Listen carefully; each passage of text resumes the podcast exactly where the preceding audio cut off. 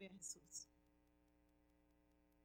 Segunda epístola de Pablo a los Corintios, capítulo 4. Y vamos a estar dando lectura al versículo 7, aunque durante la reflexión que nos corresponde vamos a leer otros versículos también. Segunda de Corintios 4, 7 dice así en el nombre del Padre, del Hijo y del Espíritu Santo. Pero tenemos este tesoro en vasos de barro, para que la excelencia del poder sea de Dios y no de nosotros. Pero tenemos este tesoro en vasos de barro, para que la excelencia del poder sea de Dios y no de nosotros. Padre Santo y bueno, te adoramos, te glorificamos, Señor, en esta mañana.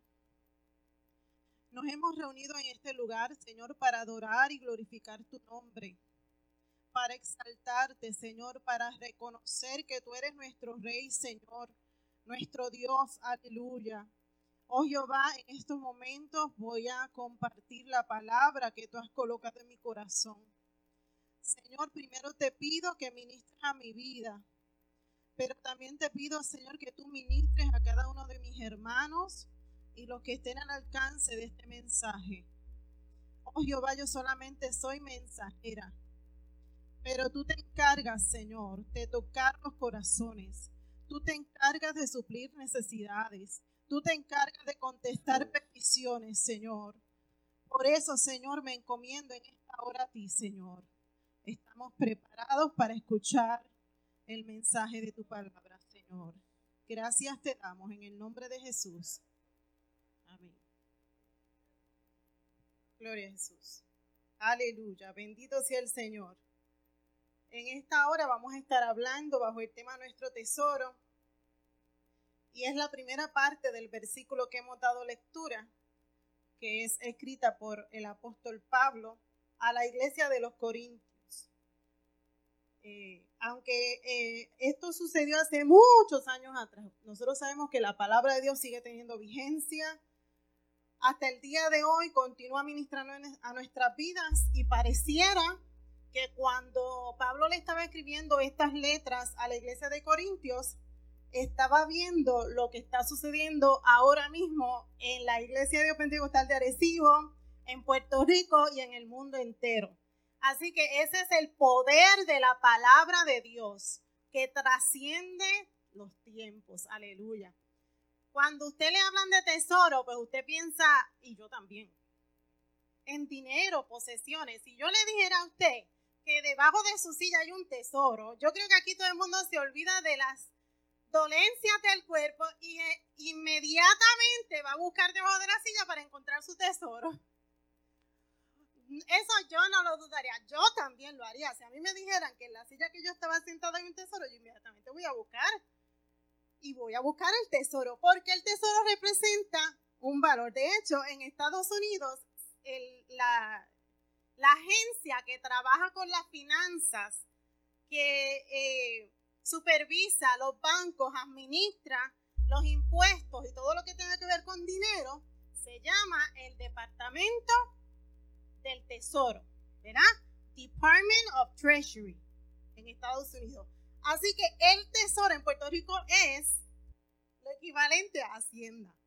Y Hacienda, que a nosotros no duele tanto especialmente cuando llega el tiempo de las planillas, ¿verdad? Lo mismo sucede en Estados Unidos y pagamos unos impuestos en las compras y unas cosas. Todo eso es para que el gobierno pueda tener el efectivo para pagar los sueldos, para dar contratos a los amigos. Ay, perdón, eso, eso no. Eso no. Eso se me sacó. Pero el tesoro es algo que tiene valor, que tiene mucho valor. Depende de qué tipo de tesoro estemos, estemos hablando. Ya mismo vamos a hablar del tesoro al que se refiere Pablo.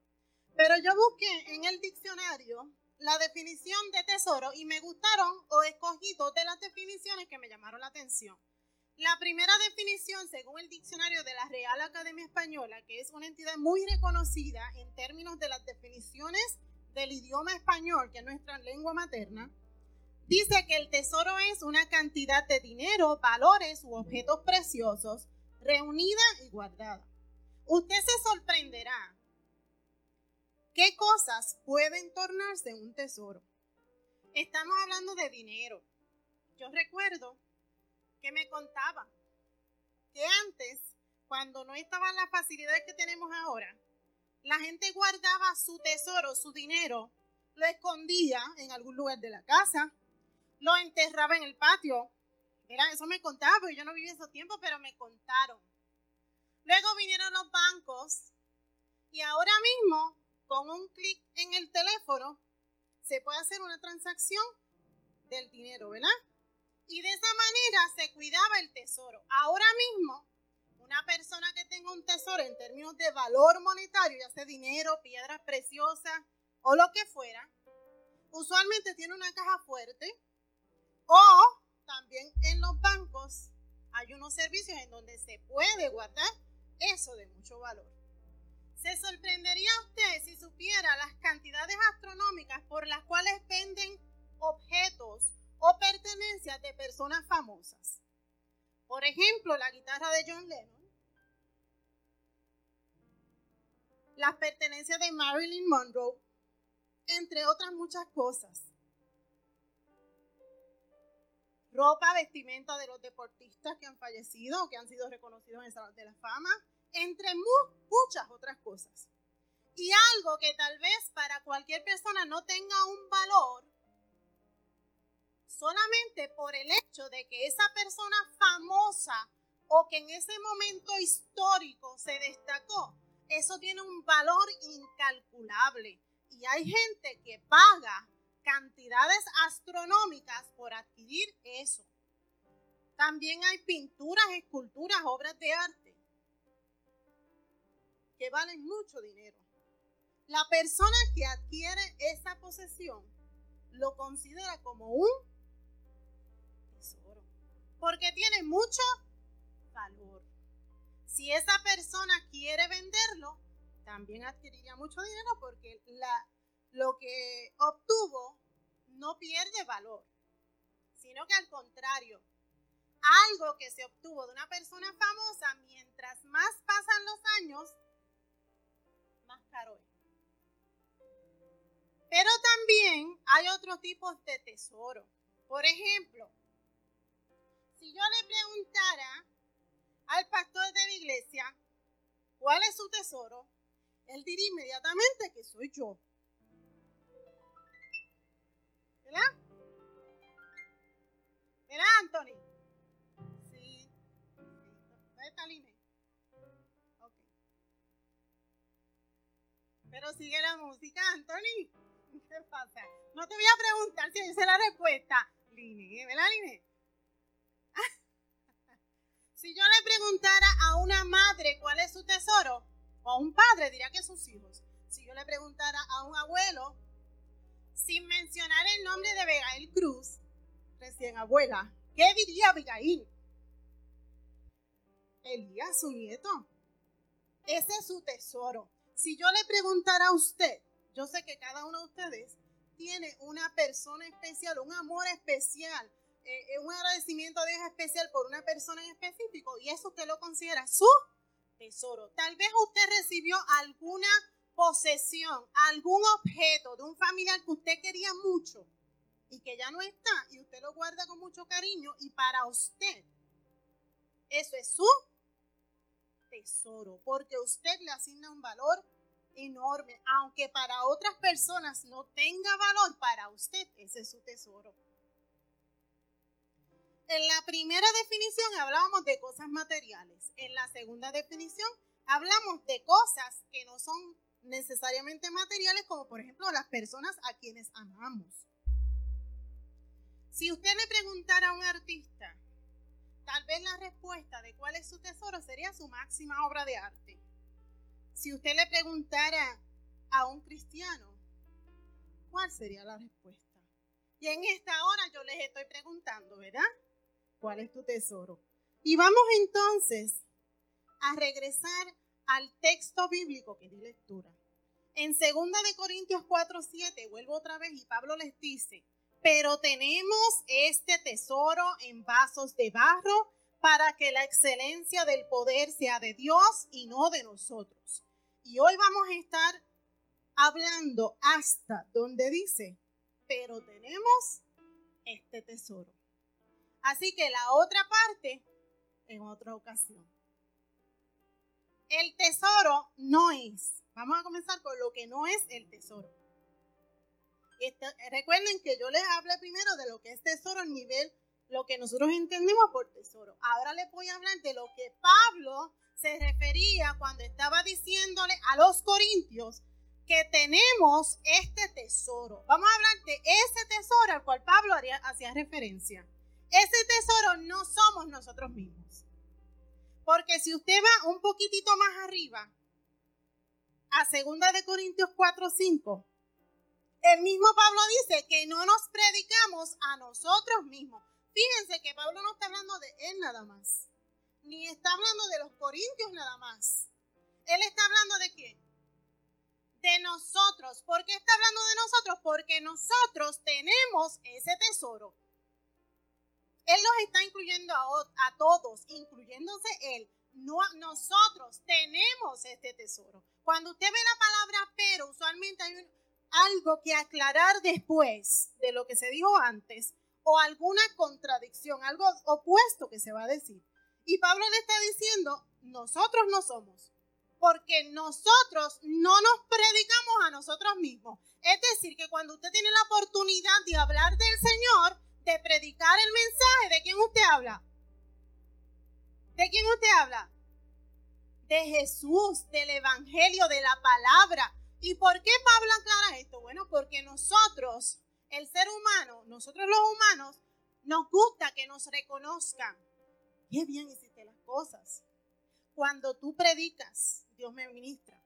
Cuando tú cantas, Dios me ministra. Cuando tocas algún instrumento, Dios me ministra.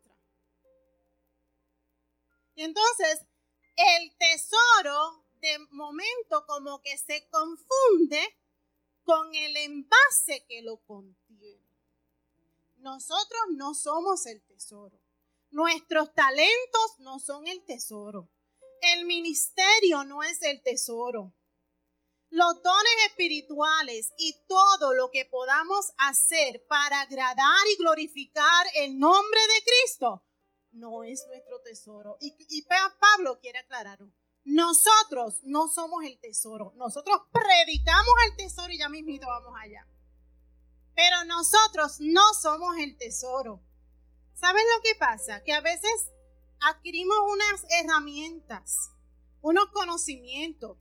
Dios nos permite estudiar, Dios nos permite alcanzar unos títulos universitarios y quiero decir, hermano, que todo el que pueda estudiar, continuar estudios, seguirse preparando, que lo haga, porque eso es para su bendición, para bendición de otros y también para bendición de la iglesia. Así que hágalo, estudie, siga alcanzando nuevas metas, quiera progresar en la vida. Pero recuerde que no eres el tesoro cuando tú hables, cuando tú escribas, cuando tú compartas un mensaje de lo que sea, recuerda que el grande no eres tú, que el tesoro no eres tú. Y, y nosotros nos confundimos mucho. Nos confundimos mucho y nos proyectamos para que nos reconozcan, para que nos admiren, para que digan, wow y mucho sabe. Y nos olvidamos que nosotros somos vasos de. Y que el tesoro no somos nosotros. Tampoco no es la cobertura que nos pueda dar el pastor, el líder, el misionero, el evangelista, el profeta, el querubín, ni siquiera los ángeles. Tampoco es eso. Tampoco es las buenas obras que tú puedes hacer. ¿Sabes lo que pasa, hermano? Que nosotros tenemos algo bien seguro. Tan pronto usted y yo nacemos, ¿qué tenemos seguro?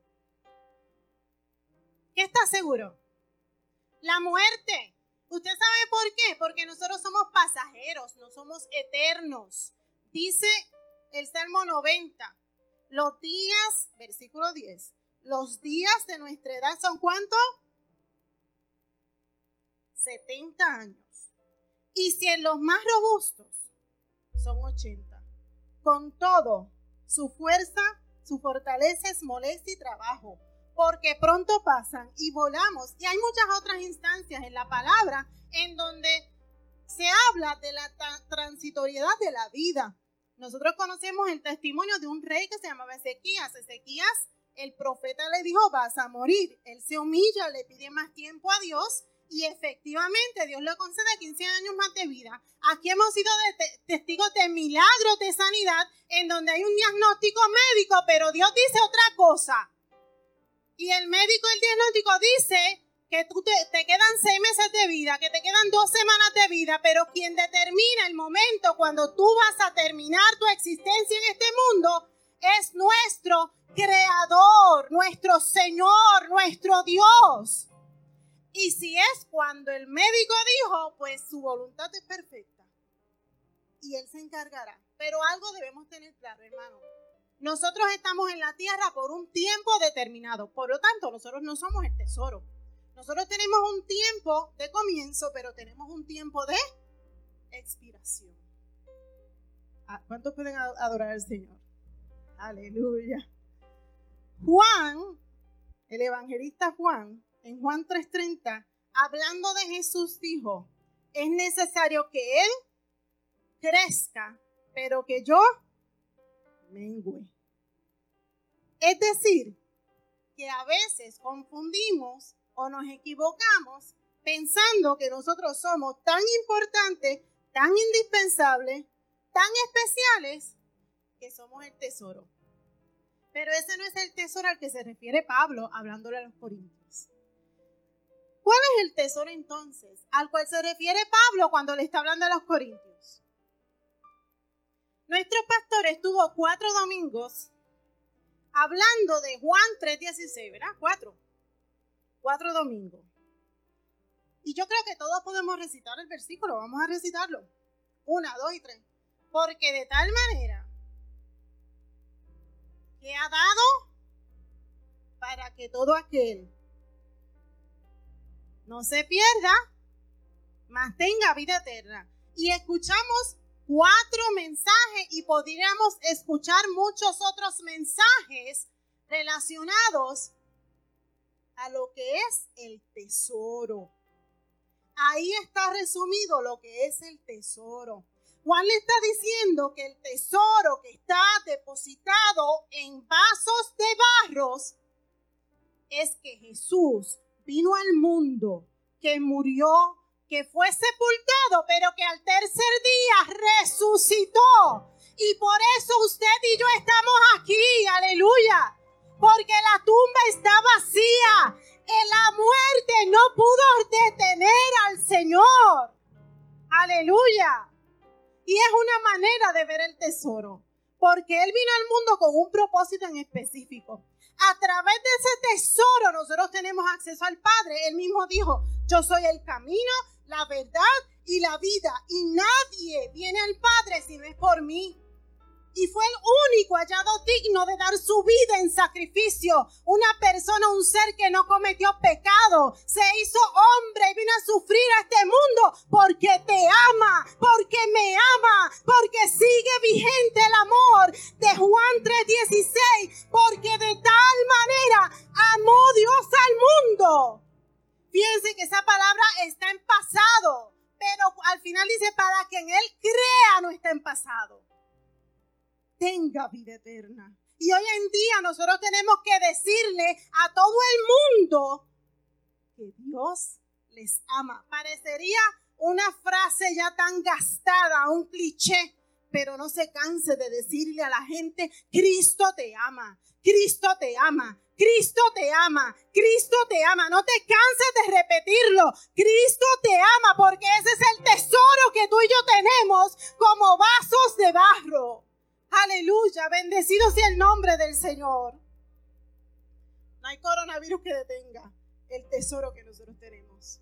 Si usted lee el versículo antes, que es el 6, dice Pablo, el conocimiento de, porque Dios, perdón, que mandó que de las tinieblas resplandeciese la luz, es el que resplandeció en nuestros corazones para iluminación del conocimiento de la gloria de Dios en la paz de Jesucristo Yo no sé cuántos de ustedes han tenido la experiencia de una administración especial de Dios, en la cual usted siente que la persona que está hablando, la persona que está orando por ti, sabe lo que tú estás pensando, lo que tú estás sintiendo. Porque hay una administración, hay un mensaje directo a tu corazón y tú no se lo has dicho a nadie. ¿Cómo es posible? ¿Cómo es posible? Porque es la manifestación de Dios en la faz de Jesucristo. Porque Él te conoce, porque Él te ama. Mire que yo le fallo tanto. Pero es que yo se me olvida decir a la gente que Cristo le ama. Pero es que yo me creo que el tesoro soy yo. No importa, hermano. Mientras haya esperanza, hay vida, hay esperanza. Mientras estamos vivos, mientras usted tenga conciencia, pueda tomar decisiones, usted tiene esperanza, porque usted le va a fallar al Señor. Yo le voy a fallar al Señor, pero lo importante no es el vaso de barro, lo importante es el tesoro que está dentro, el que recibe toda la gloria, el que recibe toda la honra, el que hace milagros, el que contesta peticiones, el que mueve los obstáculos, el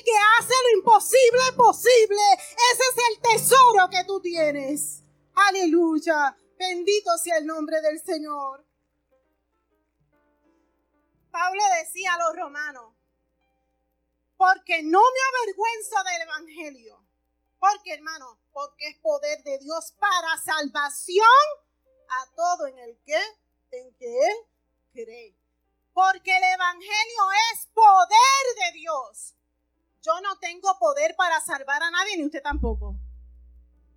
Pero la palabra de Dios es tan cortante como espada de dos filos y todavía penetra hasta el tuétano y todavía convence y todavía es el camino. Aleluya. Juan decía, en el principio era el verbo y el verbo era con Dios y el verbo era Dios.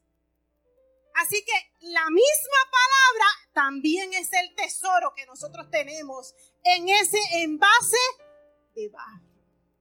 El tesoro que nosotros tenemos es algo grande. El tesoro que nosotros tenemos es poder de Dios. No se avergüence de decir que usted es cristiano. No se avergüence de si le piden la oración, vamos a orar, amén. No se avergüence de decir, ay Dios, pero tú no participas de esto si tú eres de esos aleluya. Tú no, tú eres un, fanático. Como nos pintan, ¿verdad? Fanático, pillo, entre otros muchos epítetos a lo que se refieren a nosotros, las personas que odian todo lo que tenga que ver con el tesoro. Pero el mismo tesoro nos enseña a nosotros que vamos a contestar y vamos a utilizar el bien para atacar el mal. Y aunque ellos esperan el mismo tipo de insulto y el mismo tipo de trato de parte de nosotros, se equivocaron porque nosotros le vamos a responder con el tesoro que tenemos. Le vamos a responder con la palabra del Señor. Aleluya, gloria a Jesús. Santo el Señor, aleluya. Pablo le sigue diciendo en Primera de Corintios 15, 3 y 4, la, la epístola, ambas epístolas de los Corintios tienen unas enseñanzas tan maravillosas para la iglesia de hoy. Así que les invito a que las lean y las estudien. Porque primeramente os he enseñado lo que asimismo recibí. Que Cristo murió por nuestros pecados, conforme a las escrituras. Y que fue sepultado y que resucitó el tercer día, conforme a las escrituras. Esta defensa la tuvo que hacer Pablo. En muchas ocasiones tuvo que defender el Evangelio. Pero aquí Pablo está resumiendo de qué se trata el tesoro. Número uno, Jesús murió. Número dos, Jesús fue sepultado. Y número tres, Jesús resucitó. Y aunque muchos quieran borrar esa frase y borrar ese evento histórico, todavía está vigente, está ahí, está ahí. Jesús murió, fue sepultado, pero resucitó. Y nadie podrá callar esa, ese mensaje, esa palabra, aleluya. Aunque lo intenten, no lo van a lograr. Pedro también hace un excelente resumen de ese tesoro. En Hechos 4, recuerden a principios del libro de los Hechos que se narra el comienzo de la iglesia primitiva, la de, cuando descendió el Espíritu Santo y esos primeros momentos en que se constituye la iglesia luego de que Jesús asciende al cielo. Y en Hechos 4, Pedro se levanta. Si usted lee un poquito más adelante de lo que yo, un poquito antes de lo que yo voy a leer, va a darse cuenta que Pedro estaba lleno del Espíritu Santo. Y dice Pedro, escucha bien, otro resumen del tesoro que nosotros tenemos. Desde el versículo 10 hasta el 13. Sea notorio a todos vosotros y a todo el pueblo de Israel que en el nombre de Jesucristo de Nazaret, a quien vosotros crucificasteis, le estaba hablando a los líderes de la iglesia, del concilio en aquel entonces a quien vosotros crucificasteis y a quien Dios resucitó de los muertos, por él este hombre está en vuestra presencia sano.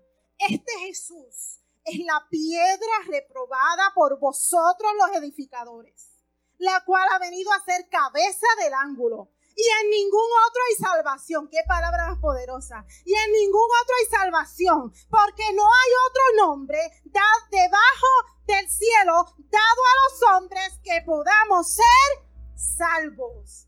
Y cierra esta parte diciendo, escucha bien lo que produce el tesoro que usted tiene. El versículo 13 del capítulo 4 de los Hechos.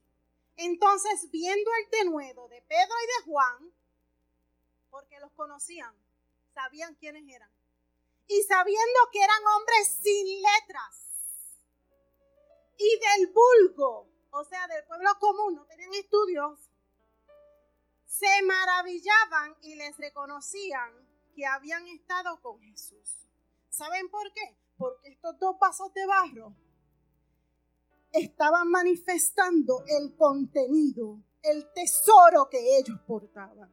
Aleluya. Y volvemos otra vez, porque de tal manera amó Dios al mundo que ha dado a su Hijo unigénito. Y volvemos otra vez a resumir lo que es el Evangelio, la palabra del Señor que nosotros nos corresponde seguir compartiendo hasta que Dios nos llame a su presencia.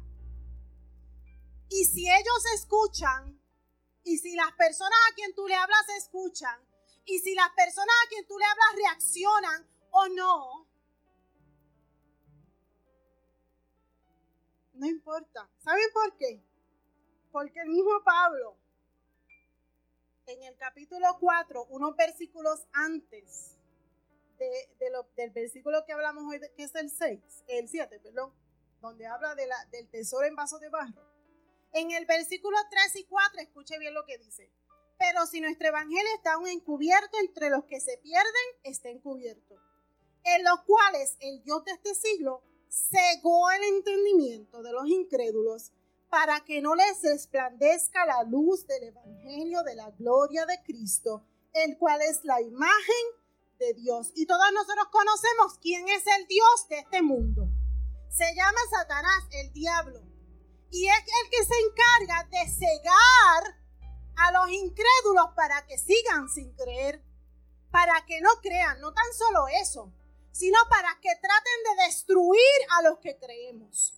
Pero recuerde que el Evangelio es poder de Dios.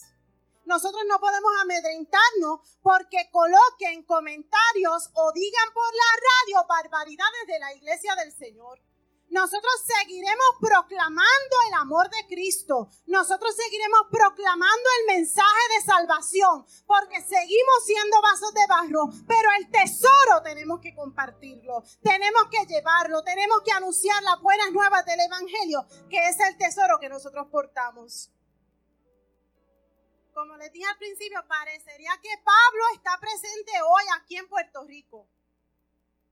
Y yo quiero referirme muy respetuosamente a los políticos de Puerto Rico y a los amigos o conocidos de los políticos que se benefician con los contratos.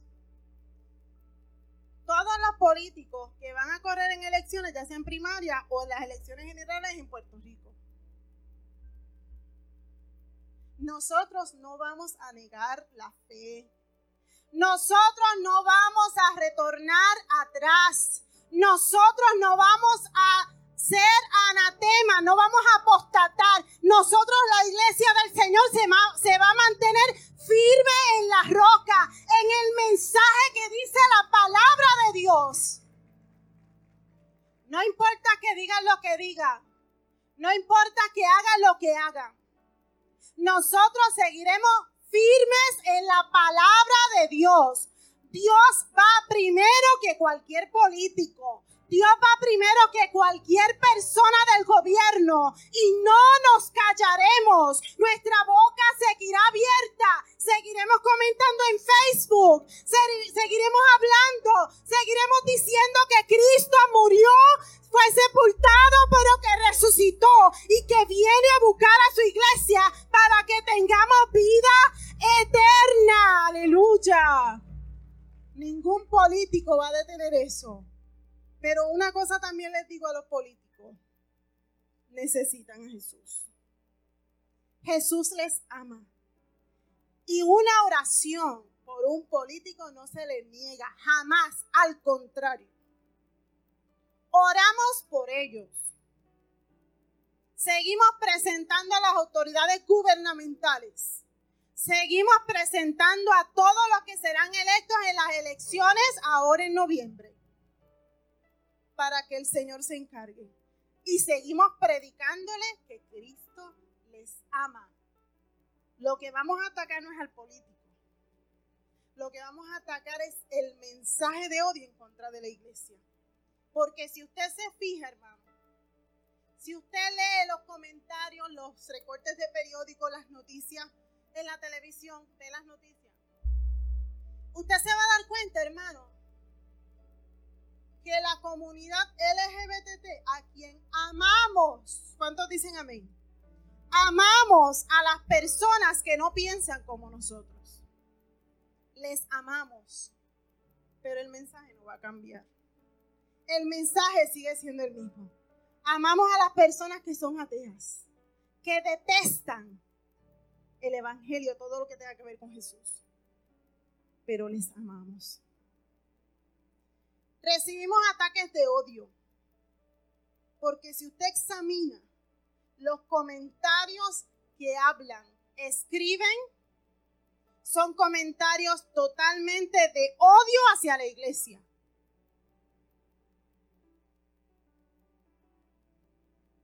Ellos nos acusan de lo que ellos hacen con nosotros.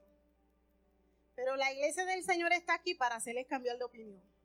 La iglesia del Señor está aquí para decirle, Cristo te ama, para darle de comer cuando necesiten, para cubrir las necesidades cuando necesiten, para que cuando necesiten una oración, aquí está la iglesia del Señor, para cuando necesiten un abrazo, aquí está la iglesia del Señor, para cuando necesiten algo en lo que nosotros podamos ayudar, aquí estamos porque le amamos.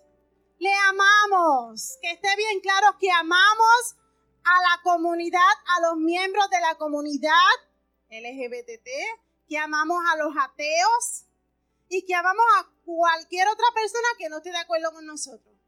Pero con mucho respeto le decimos que Jesús es Dios, que Jesús murió, que fue sepultado y que resucitó. Y que estamos esperando la venida para irnos a morar eternamente con Él. Y que le invitamos a que también acepten ese tesoro, para que también disfruten de las moradas celestiales que Jesús fue a preparar, porque así mismo lo dijo antes de ascender al cielo.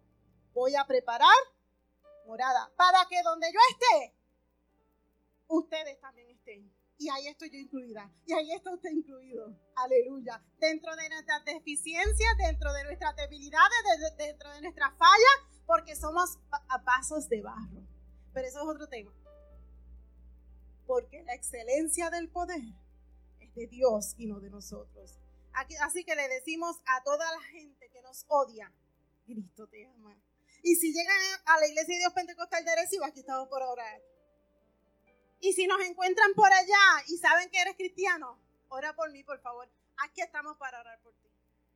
Porque le amamos, le amamos. No vamos a contestar ningún ataque ofendiendo, porque somos hijos de Dios.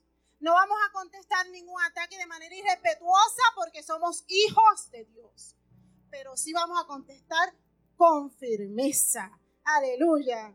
Y mira qué bien lo resume Pedro para aquellos que se dejan llevar por el Dios de este mundo. En Primera de Corintios 1:18 dice, "Porque la palabra de la cruz es locura a los que se pierden, pero a los que se salvan, esto es a nosotros es poder de Dios. Aleluya. ¿Cuántos tienen ese poder? El Evangelio es locura. No lo entienden, hermano. No lo entienden.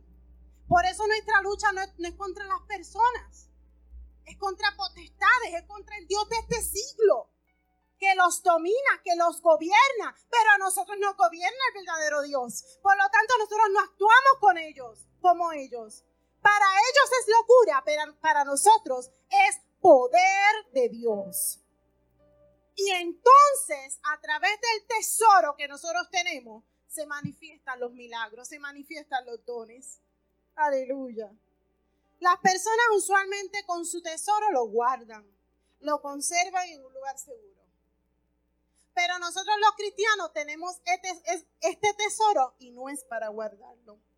Este tesoro es para compartirlo. Nosotros tenemos que decirle a la gente, la gente tiene que saber que hay un amor que excede todo conocimiento, que Dios les ama, que les ama tanto que dio a su Hijo unigénito para que todo aquel que en él crea no se pierda, mas tenga vida eterna. Hay que decir a la gente que la gloria de Dios se manifiesta a través de la faz de Jesús y puedes tener paz en medio de la tormenta y puedes estar atravesando por el momento más difícil de tu vida y ahí está la paz de Jesucristo. Y tenemos que decir a la gente que Jesucristo sana, salva y viene pronto. Aleluya. Esa es la esencia del tesoro que nosotros tenemos. ¿Y para qué? Pues juntos alcanzaremos la vida eterna. Y cierro con el mismo versículo que comencé. Segunda de Corintios 4, 7. Pero tenemos este tesoro en vasos de barro para que la excelencia del poder sea de Dios y no nosotros. Dios le.